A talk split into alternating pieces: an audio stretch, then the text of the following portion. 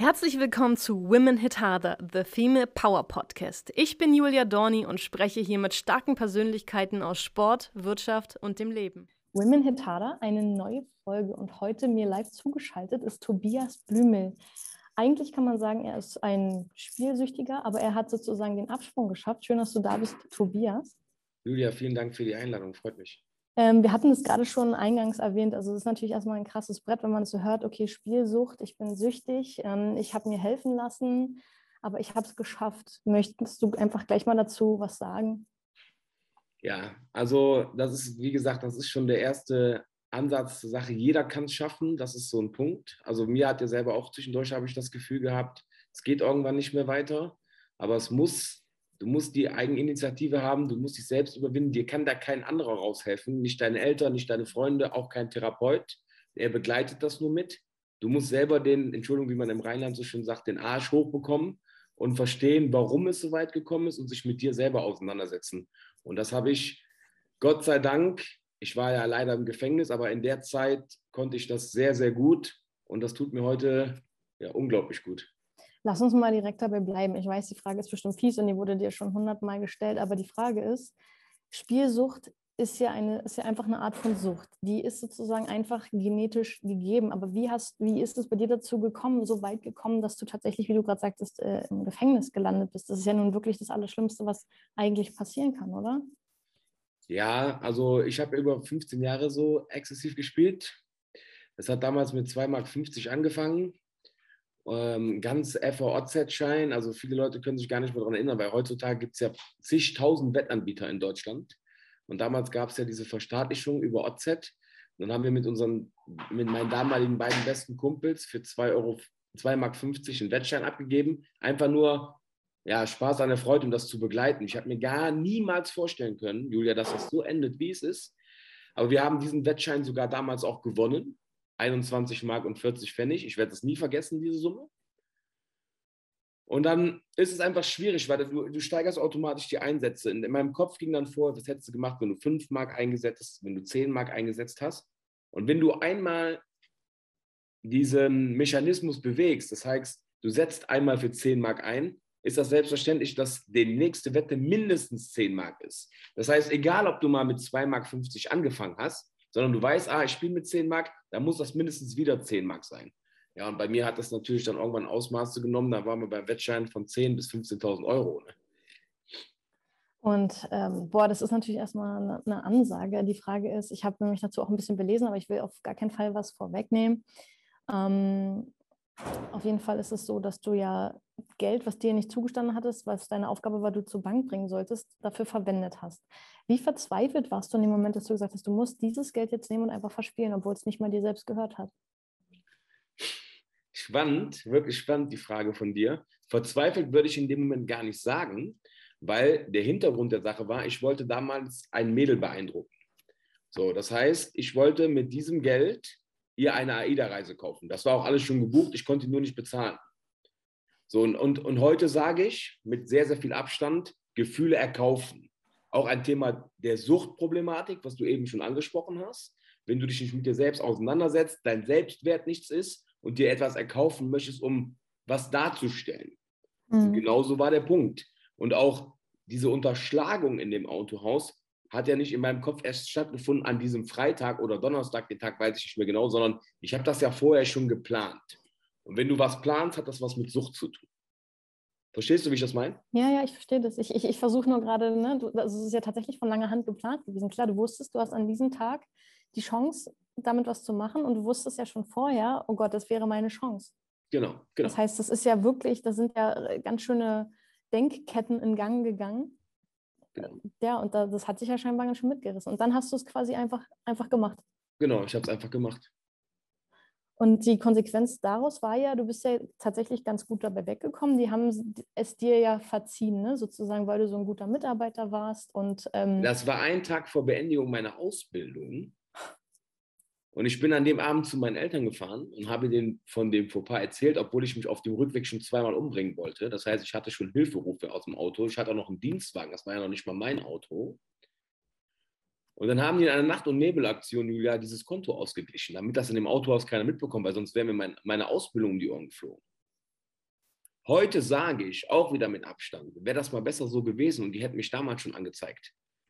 Weil vielleicht hätte ich so zehn Jahre mehr von meinem Leben gehabt. Ich sage nicht, dass mein Leben schlecht war. Aber der einzige Vorteil heute ist noch, ich habe halt eine Ausbildung. Ja. So, das ist halt das Wichtigste. Du bist ähm, Kaufmann tatsächlich, ne? Ja. ist das so ein bisschen ironisch oder ist es vielleicht genau deswegen passiert, dass du deine Sucht dadurch forciert hast? Boah, glaube ich nicht. Also das, das glaube ich nicht. Ich bin halt Vertriebler. Das war es schon immer. Vertriebler können gut reden. Und das sind auch Punkte, wo ich oft mit meinen Eltern, ich bin froh, dass ich heute wieder Kontakt zu meinen Eltern habe, es war über Jahre gar kein Kontakt, sagen kann, die sagen immer, Tobias, wenn du nicht so intelligent wärst, wärst du gar nicht auf solche Ideen gekommen, um Leute zu bescheißen. Ich habe ja den Leuten irgendwann alles erzählt, wir haben mir alles abgekauft. Und was du einmal den Leuten erzählst, wenn du denkst, oh, das funktioniert, das ist halt im Vertrieb, weißt du, gehst du zum nächsten, gehst zum nächsten, gehst zum nächsten und weißt, es funktioniert wieder. Hm. Aber überhaupt gar keine Entschuldigung für das, was ich gemacht habe. Das geht halt gar nicht. Aber das ist halt dieser Prozess, der im Gehirn abläuft. Das sind diese Mechanismen. Ja. Aber lass uns doch mal über dieses, diese Suchtgeschichte generell sprechen. Ne? Man sagt ja. ja, okay, man hat eine Esssucht, es gibt Sexsucht, es gibt Rauchsucht, es gibt Drogensucht, es gibt Alkoholsucht. Was, also ich weiß nicht, was du, hast du sonst noch Laster? Gar keine. Das ist das Spannende, weil viele Leute, die spielen, haben meistens noch ein Drogenproblem ja. Oder ein Alkoholproblem, weil die meisten, die verspielen ihr Geld, entweder kiffen die danach ein oder, oder besaufen sich so dermaßen. Bei mir gar nicht. Das, das heißt, war ja auch der Grund, ja. warum ich so hart verurteilt worden bin, weil ich damals war die Glücksspielsucht noch nicht wirklich anerkannt in Deutschland. Die läuft heute noch unterm Radar, auch, auch im Justizbereich war die null anerkannt. Mhm. Hätte ich meine Straftaten begangen und danach konsumiert, also Drogen genommen oder Alkohol genommen, mhm. wäre ich gar nicht in den Knast gekommen, weil das eine stoffgebundene Krankheit ist. Heute sind wir Gott sei Dank so weit in Deutschland, dass auch die Glücksspielsucht anerkannt ist. Hm.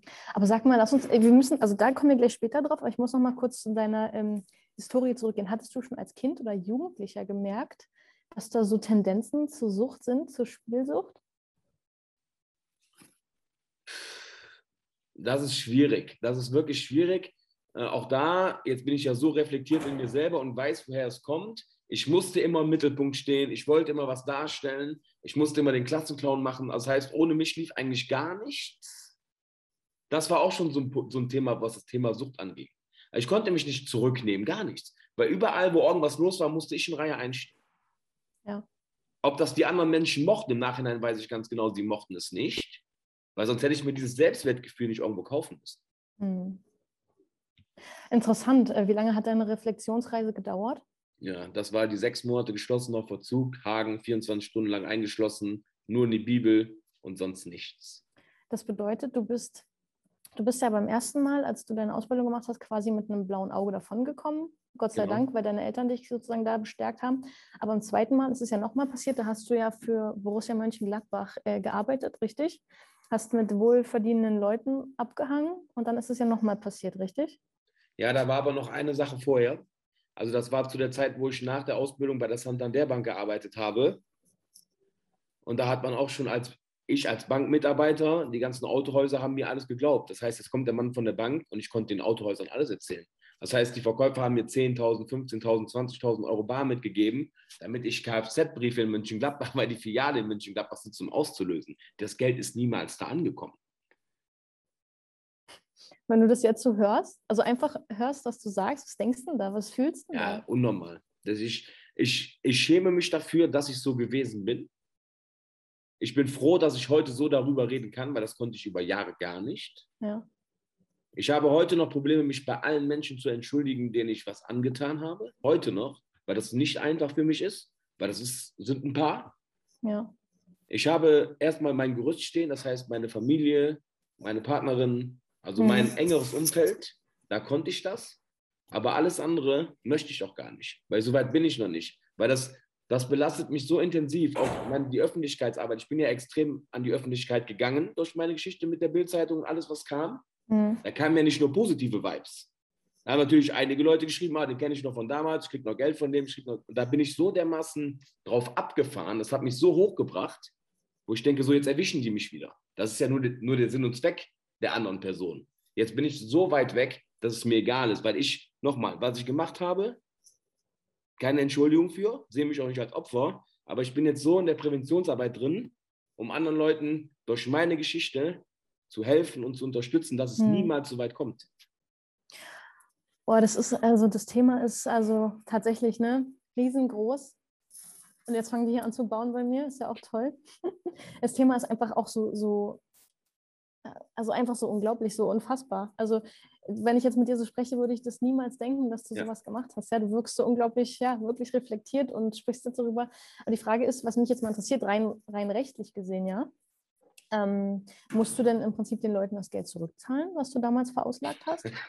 Die Frage ist gut, weil deswegen sind einige Leute heute noch sauer, sage ich jetzt mal so. Ich bin von vielen Leuten angezeigt worden. Dann gab es ein Gerichtsurteil, wo nicht erwähnt worden ist, dass ich etwas zurückzahlen muss. So. Und ich bin so weit für mich, dass ich sage, hättet ihr mich nicht angezeigt, hätten wir vielleicht einen anderen Weg finden können, dass die Leute ihr Geld wieder haben wollen. Aber wir sind so, Julia, dass heute nach 14 Jahren mich noch Leute anschreiben und sagen, ich kriege noch 150 Euro von dir. Da lache ich drüber. Da lache ich drüber, weil jetzt ist es mir irgendwann egal. Da merkst du einfach, ich bin auch im Dorf groß geworden, die können einfach nicht loslassen. Mhm. Ähm, ja, und deshalb alle anderen Schulden, sage ich jetzt mal so, sind halt damals in die Privatinsolvenz gelaufen. Die habe ich ja damals gemacht, da bin ich jetzt auch raus. Äh, strafrechtliche Dinge, also Gerichtskosten etc., muss ich natürlich weiterhin abbezahlen. Das ist jetzt auch keine kleine Nummer, die ich hm. monatlich abbezahle. Aber mir geht's gut.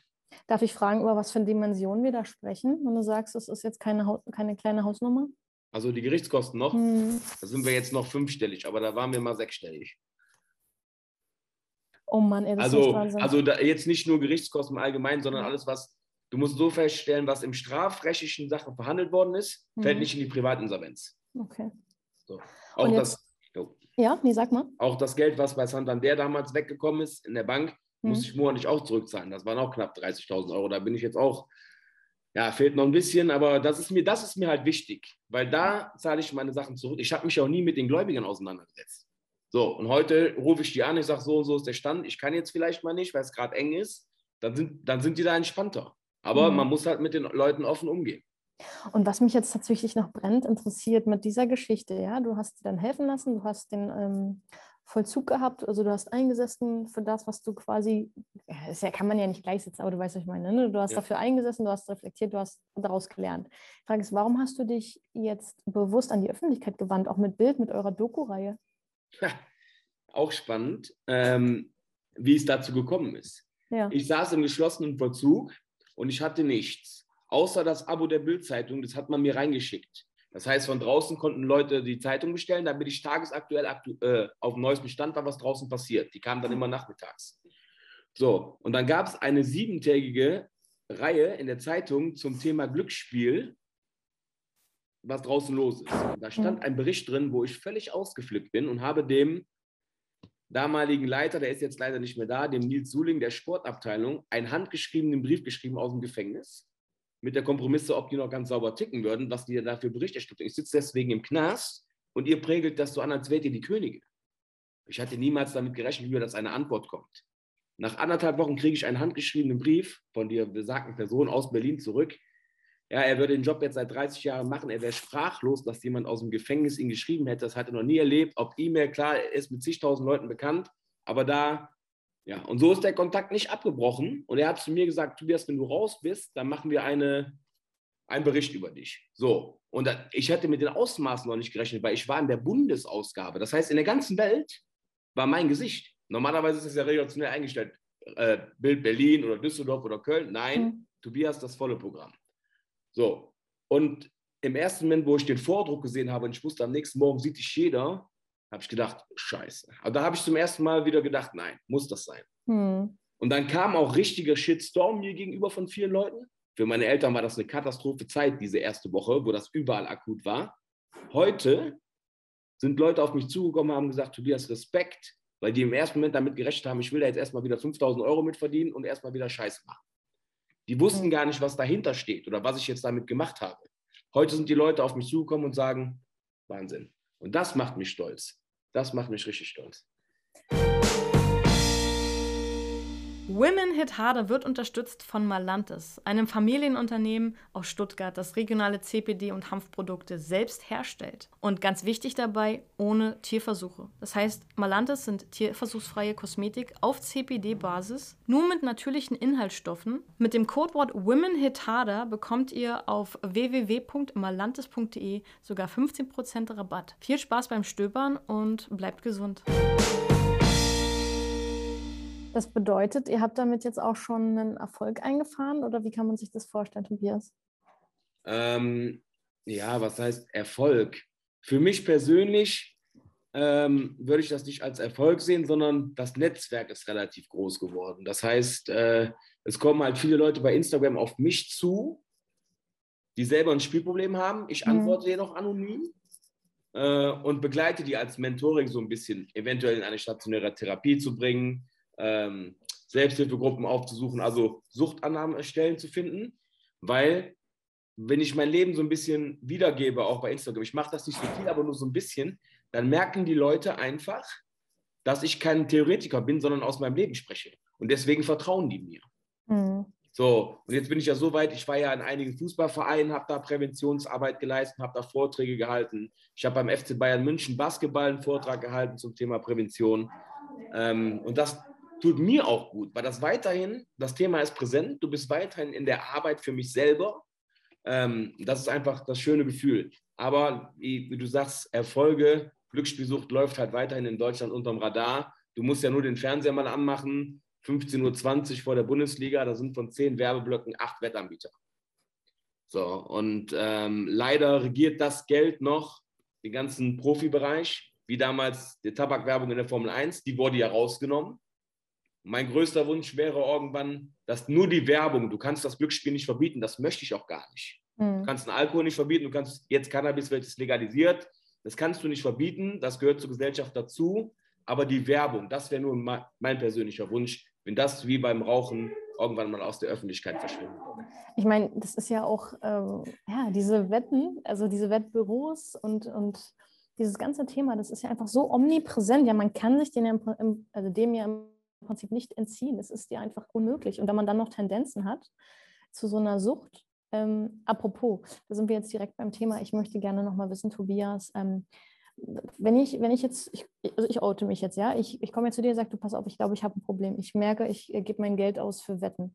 Was sagst du den Leuten dann? Im ersten Moment sage ich, danke für dein Vertrauen und danke, dass du es so weit geschafft hast, dass, dass du dich geoutet hast. Mhm. Weil das ist schon mal der erste, wichtigste Schritt. Er geht auf mich zu und sagt, er hat ein Problem. Mhm. So, und das habe ich ja auch über Jahre gesagt. Wenn ich überlege, meine allererste Therapie, da werde ich nicht vergessen, da war ich stationär, dann sagt, sagt der Therapeut irgendwann zu mir nach vier Wochen, wir sind jetzt geheilt. So, und das musst du mal einem Süchtigen erzählen in dem Moment. Du hast ja keine Tabletten bekommen und sonstiges. Mein ganzes Umfeld, meine Mutter sagt, oh, jetzt ist der Junge geheilt, etc. Die haben gar nichts gemacht. Weil du musst mit dir selber arbeiten. Besonders, weil du keine stoffgebundene Krankheit hast. Man kann dich nicht entgiften. Hm. Du kannst dir die ganzen strukturellen Dinge aufsaugen, die man in Therapie wahrnimmt. Die Bausteine kannst du mitnehmen. Aber umsetzen musst du das ganz alleine. Und jetzt ist die Frage, ich habe nämlich auch gesehen, du machst ja auch was mit dem ehemaligen Fußballkommentator Werner Hansch, der jetzt 82 ist, der ja tatsächlich auch ein Problem hat, der über eine halbe Million Euro damals auch verzockt hat, wie man ja so sagt im Sprachgebrauch. Und mit dem machst du ja auch gemeinsam Präventionsarbeit. Wie, wie sieht denn eure gemeinsame Zusammenarbeit aus? Ähm, ja, das ist ganz spannend. Also Werner und ich sind beide, also Werner ist Botschafter des Fachverbands Glücksspiel e.V. Und ich bin auch, ähm, ich würde jetzt nicht sagen Botschafter, aber ich bin auch quasi Mitglied des Fachverbands Glücksspiel. Mhm. Und so ist der Kontakt zustande gekommen. Ich habe Werner halt kontaktiert und äh, Werner ist, was das angeht, sehr offen, Thema Glücksspiel. Ich habe gesagt, Werner, ich möchte gerne in Sportvereinen so ein bisschen was machen. Ja, und dann war ich ja mit dem letzten Sommer beim Wuppertaler SV und haben da einen sehr, sehr tollen Vortrag gehalten. Ähm, er aus seiner Geschichte, ich aus meiner Geschichte. Ich finde das ganz faszinierend, wie viele junge Leute heutzutage eine Wett-App auf dem Handy haben. Also das, das war phänomenal. Von der U17 an hatte fast jeder Tipico, kannte so jeder. Ja. Ähm, und wer nicht wusste, also das wusste jeder. So, und das ist eigentlich das Traurige, Julia. Das meine ich damit, dieses Präsentsein. Du musst ja nur das, äh, jetzt, das beste Beispiel, Du nimmst jetzt einen Fußballprofi, ich sage jetzt mal, äh, Kimmich ist jetzt gerade das falsche Thema wegen Impfen, aber Nimm egal, Lewandowski. Wir, genau, wir nehmen Lewandowski, wir nehmen Lewandowski, ja. So, und Lewandowski ist jetzt für die jungen Leute das Vorbild. Die sind aber jetzt zwischen 10 und 14 Jahre, die jungen Leute. Ja. Dann geht der Lewandowski in Rente in 10 Jahren und macht dann Werber für Glücksspiel. Dann sind aber die jungen Leute genau in dem richtigen Alter, die jetzt vorher ja 10 waren oder 14 waren, sind dann 20 und sagen, guck mal, der macht Werbung für Glücksspiel. Wenn der das kann, muss ich das auch machen. Hm. Jetzt, verstehst du, wie ich das Ja, meine? ja. Weil die sind ja noch so jung, die Leute. Und deswegen passt das auch alles, weil immer alle sagen, Schweinsteiger macht Werbung für Wettanbieter oder Matthäus, wie auch immer. Hm. Ja, weil zu der Zeit, weil zum Beispiel Matthäus war mein Idol. Aber ich hatte damals noch gar keine, jetzt wenn ich sehe, Wettanbieter, Matthäus, klar, Begriff. Hm. Und das wächst halt mit. Das ist einfach, ja, Ich weiß noch, also auch unsere Kämpfe werden ja ähm, gewettet, ne? Und dann habe ich auch mal gesehen, so, okay, in den beiden letzten Kämpfen, die ich gemacht habe, dann war auch mein Face in so einer Web-App, ne? Und ich habe gedacht, nee, ich will das nicht. Ich finde das so irgendwie total blöd, aber ich meine, es ist ja total gängig, ja? mhm. Aber ich fand es selber nicht in Ordnung, dass man dann auf einmal zu einem Wettgegenstand wird, über den gehandelt wird. Das fand ich so super unangenehm. Also zum Beispiel ich, Sucht dieser Art ist für mich gar kein Thema. Vielleicht eher andere Sucht, Sportsucht, was weiß ich, wenn man es so benennen möchte, ja. ja, ja. Aber das war schon irgendwie schwierig. Und beim Fußball ist es ja nochmal eine ganz andere Hausnummer. Ich meine, da wird ja über jeden Furz gewettet. Ja, jetzt gibt es ja den neuen Glücksspielstaatsvertrag seit 1.7. in Deutschland. Ähm, die Wettanbieter müssen alle lizenziert werden. Aber auch da, einmal Spieler, immer Spieler, du findest immer Möglichkeiten, irgendetwas zu machen, wenn du es machen möchtest. Ist egal, Mhm. wie es bei welcher Sucht ist. Ähm, ja, und du sagst das jetzt nochmal das Beispiel auf dich, finde ich jetzt gerade ganz spannend. Weil wenn du mit einer, gegen eine Partnerin kämpfst, ist das viel, viel einfacher zu manipulieren, dieses Geschäft, weil es eins gegen eins ist. Hm. Deswegen ist dieses Mannschaftsgeschäft eigentlich relativ weit rausgenommen worden und die Mafia in Anführungszeichen beschäftigt sich heutzutage mehr mit Tennis, wo es eins gegen eins ist, weil du kannst eine Person schmieren und schon ist es in Ordnung. Hm. Apropos, das ist ein schönes Stichwort, Tobias, ähm, Wettmafia. Ich habe das nämlich auch jetzt so ein bisschen, als ich recherchiert habe zu deinem Werdegang, dass du ja mit denen auch äh, Kooperation machst anfänglich und dich dann ja quasi vor denen, oh Gott, das klingt total krass, aber einfach versteckt hast. Ja. Wie, also hattest du Angst um dein Leben? Ja. Ja? Ja.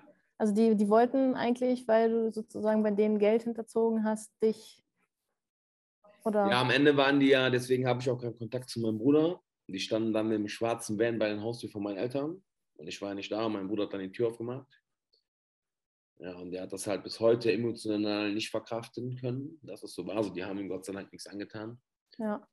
Das ist das Einzige, was, wo ich sage, das tut mir noch weh, weil ich überhaupt gar keinen Kontakt habe zu meinem Bruder. weil er dir Ja. nie verziehen hat.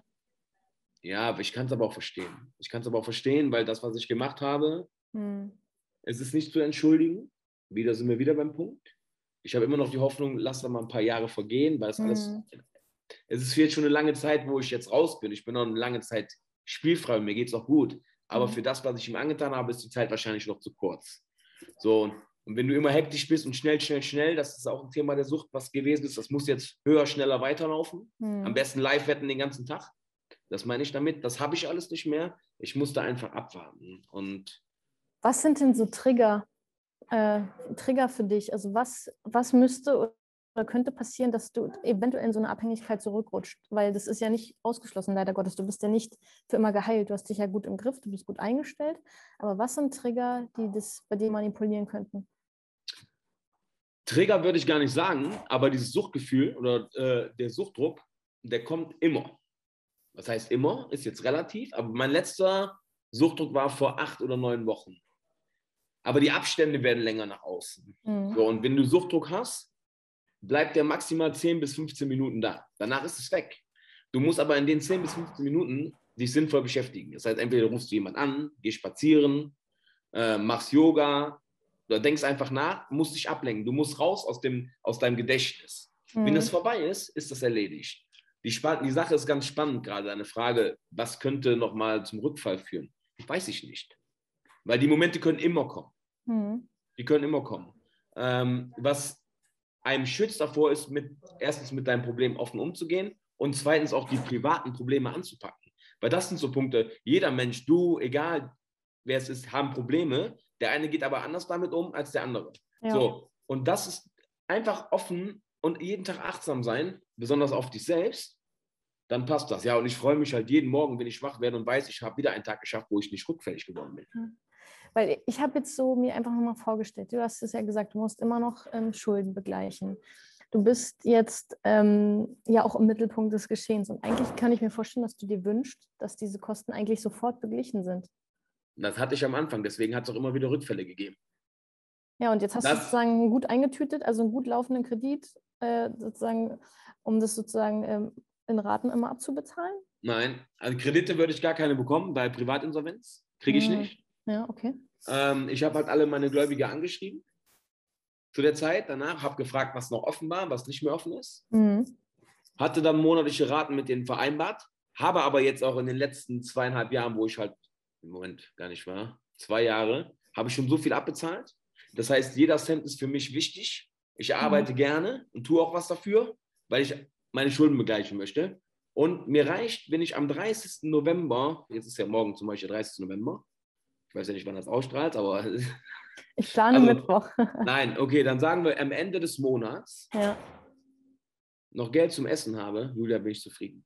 Ich muss nicht mehr den Dicken machen, gar nicht mehr. Ja. Darf ich fragen, was du jetzt beruflich machst? Ja.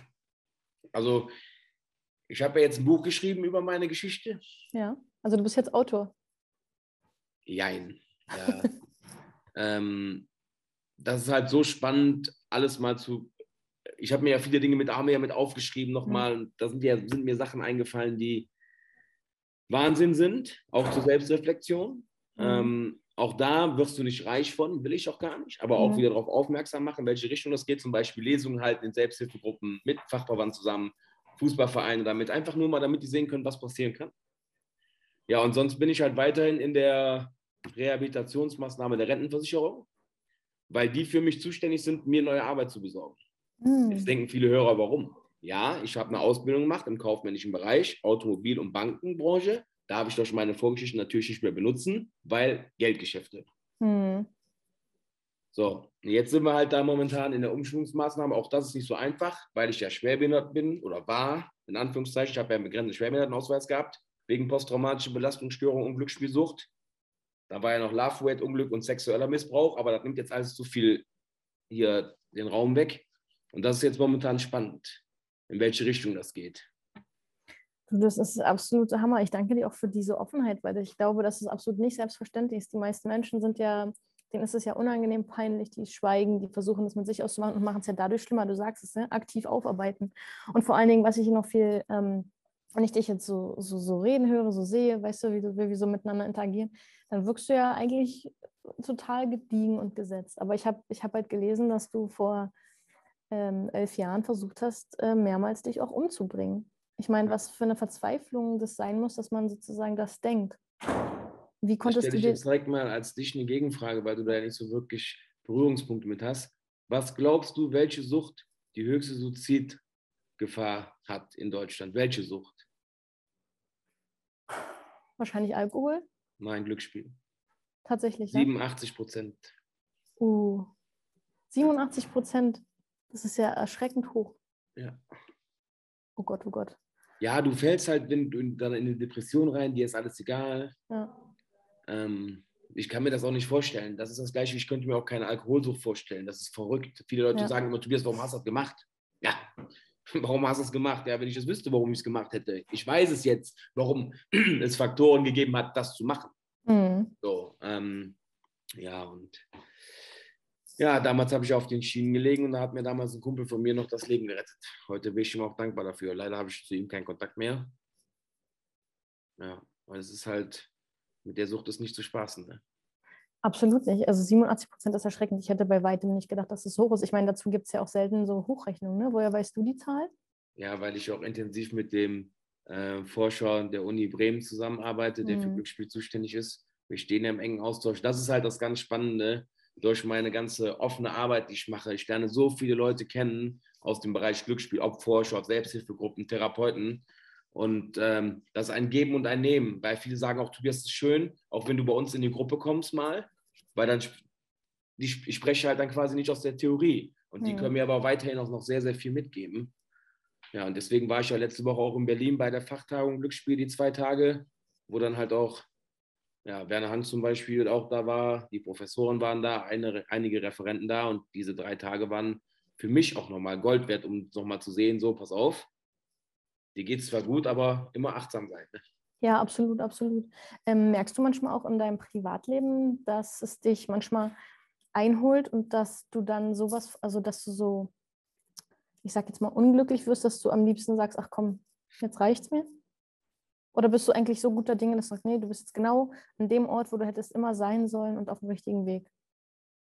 Nee, aber ich bin mit dem zufrieden, was ich habe. Das ist halt auch so ein, auch so ein Punkt des Triggerns. Damals wollte ich immer der Größte sein so, aber wenn du spielst, dann bist du irgendwann der Loser. Und ich muss einfach mit dem Mittelweg leben. Nach oben ja. geht immer mehr und nach unten geht natürlich auch was. Und seitdem ich das auf einer sehr neutralen oder eine sehr ja, flachen Ebene stehen habe, sage ich mal so, mit dem zufrieden bin, was ich habe, kann ich damit besser leben. Ja, ist echt absolut interessant. Also ich, äh, ich muss auch sagen, ich bin sehr gespannt auf die Reihe, die jetzt bei Bild, ähm, also bei Springer veröffentlicht wird. Die hat ja auch so einen typischen Bildtitel, sag ich mal, aber ist jetzt wahrscheinlich einfach so bewusst auch äh, forciert mit Verzockt, ne? Ja. Dreiteilige Reihe. Ähm, nein, nein, nein, nein, nein, nein, nein, nein, nein. Also Verzockt ist ja die Bilddoku, die, die gibt es ja schon. Die läuft ja schon seit einem Jahr. Hast du die noch gar nicht gesehen? Nee, ach, die läuft schon seit. Ja, seit eineinhalb Jahren ist die schon da, ja, ja. Nee, oh Gott, oh Gott, das ist natürlich jetzt unangenehm. Das, äh, ich dachte, ja, die kommt ja erst. Dann habe ich mich dazu. Nee, das Buch kommt jetzt verzockt, aber die Doku ist schon seit Ach so, ähm, okay. Januar diesen Jahres raus. Ja, dann werden wir natürlich, wenn das Video auf YouTube erscheint, nochmal ein paar Links reinhauen. Wäre ja auch gut, wenn wir da noch anderen Menschen vielleicht mit helfen können, denen es eigentlich ähnlich geht. Ähm, was ich hier mir noch aufgeschrieben habe, was ich auch irgendwie wichtig finde, also wenn es halt Probleme gibt mit Spielsucht, oder Sie Angehörige und Freunde haben, die Probleme haben, da gibt es eine kostenlose Hotline der Bundeszentrale für gesundheitliche Aufklärung. Genau. Und die Nummer lautet 0800 1372 700. Korrekt. Also genau, und das, ich glaube, das ist, damit ist auch nicht zu spaßen und das klingt jetzt vielleicht auch so ein bisschen lustig, aber wenn man irgendwie eine Tendenz hat, wenn man jemanden im Umfeld mitbekommt, der dazu neigt, der eventuell Geld klaut aus dem Portemonnaie für Dinge oder so, dann unbedingt Hilfe suchen, bevor es da zum ja, zu was Schlimmerem kommt. Ich bin ja auch froh, dass du so gut dabei weggekommen bist. Ja, du hast sozusagen zwar eingesessen, acht Monate, ne? Nee, nee, ja. insgesamt war ich ja fast zweieinhalb Jahre im Gefängnis. Ach, mit den acht Monaten war der oft. Ja, das war der geschlossene Vollzug, wo ich dann gar nichts hatte. Ja. Und würdest du sagen, rückwirkend betrachtet, das hat dir geholfen? Ja, hat mein Leben verändert.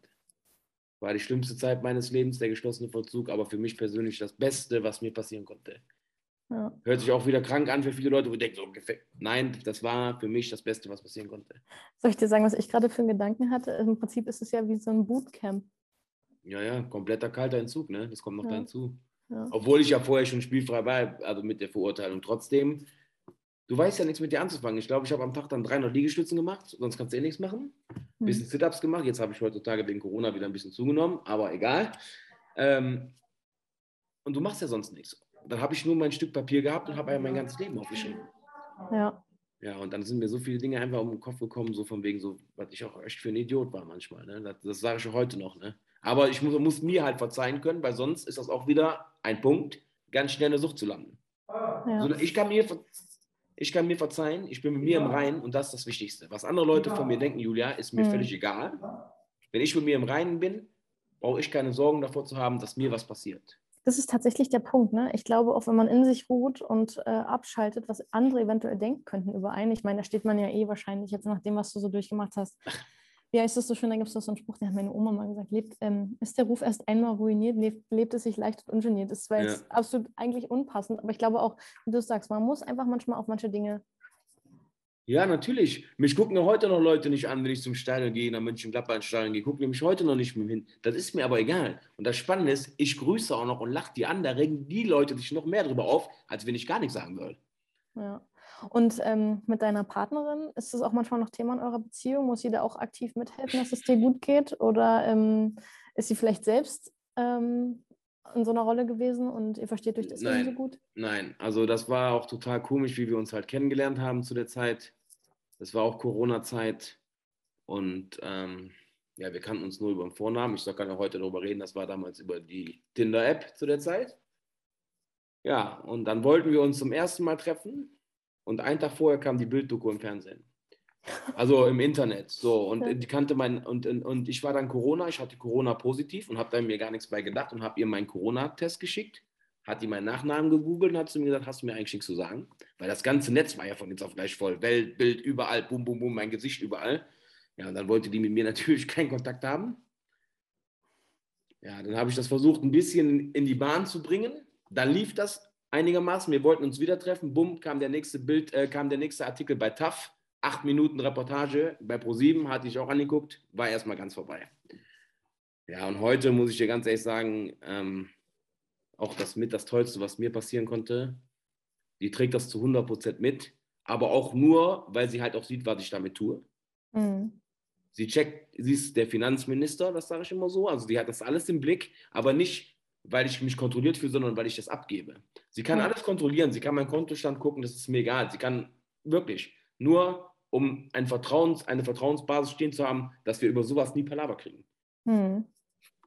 Und es ist ähm, also absolut krass, finde ich eigentlich, ja. Aber ich meine, natürlich, das ist ja natürlich ein Weg, weil ich glaube, nach dem, was dir auch passiert ist, willst du ja auch einfach nur ein bisschen Ruhe in dein Leben bringen. Das genau. ist einfach nur eine, eine Base und dazu gehört halt ein Mensch, der dir am Herzen liegt und der auch sozusagen dein volles Vertrauen hat und umgekehrt, ne? Ja, weil ich glaube auch, das ist auch so ein Punkt, wenn ich nicht so aufgeräumt wäre mit mir oder wäre noch extrem mit mir selber beschäftigt, hätte ich keine Beziehung. Weil ich kann noch nicht mal Verantwortung, konnte ja noch nicht mal Verantwortung für mein Leben übernehmen wie möchte ich denn Verantwortung übernehmen für eine Partnerin? Und seitdem ich halt überhaupt gar keine Suchtproblematik mehr habe, also dieses Gefühl, ich müsste irgendwas machen, bin ich ja auch ganz anders. Hm. Also ich habe damals von 24 Stunden, ich habe 23 Stunden lang Sport geguckt. Ja. Das gibt, also ich habe ja wirklich alles. Morgens früh haben die Tischtennis angefangen in Russland und nachts im Basketball in Guatemala aufgehört mit Live-Wetten. 24, ich habe, mein Rekord war vier Tage lang durchgespielt, ohne zu pennen. Hast du dir nicht mal überlegt, dass du aus dieser vielleicht, das ist ja vielleicht doch schon eine Passion, kann man es ja beschreiben, dass du daraus sozusagen in die journalistische Zunft gehst und daraus äh, Artikel machst oder Beiträge? Du bist ja so ein Fachmann für diesen Sport, da musst du ja nicht wetten, du kannst da einfach thematisch bauen. Ja, das, da habe ich mir natürlich schon Gedanken drüber gemacht. Das ist auch so eine Vision, die ich habe. Aber auch da habe ich auf mich, achte ich auf mich, weil viele, mit denen ich spreche, die sagen, Tobias, dann du kannst einfach so viel nach außen wiederbringen, weil du es einfach auch selbst erlebt hast. Ja.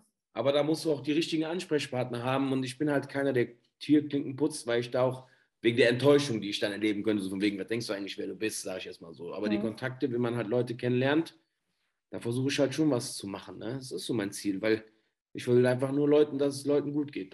Wenn es Leuten gut geht, geht es mir auch gut.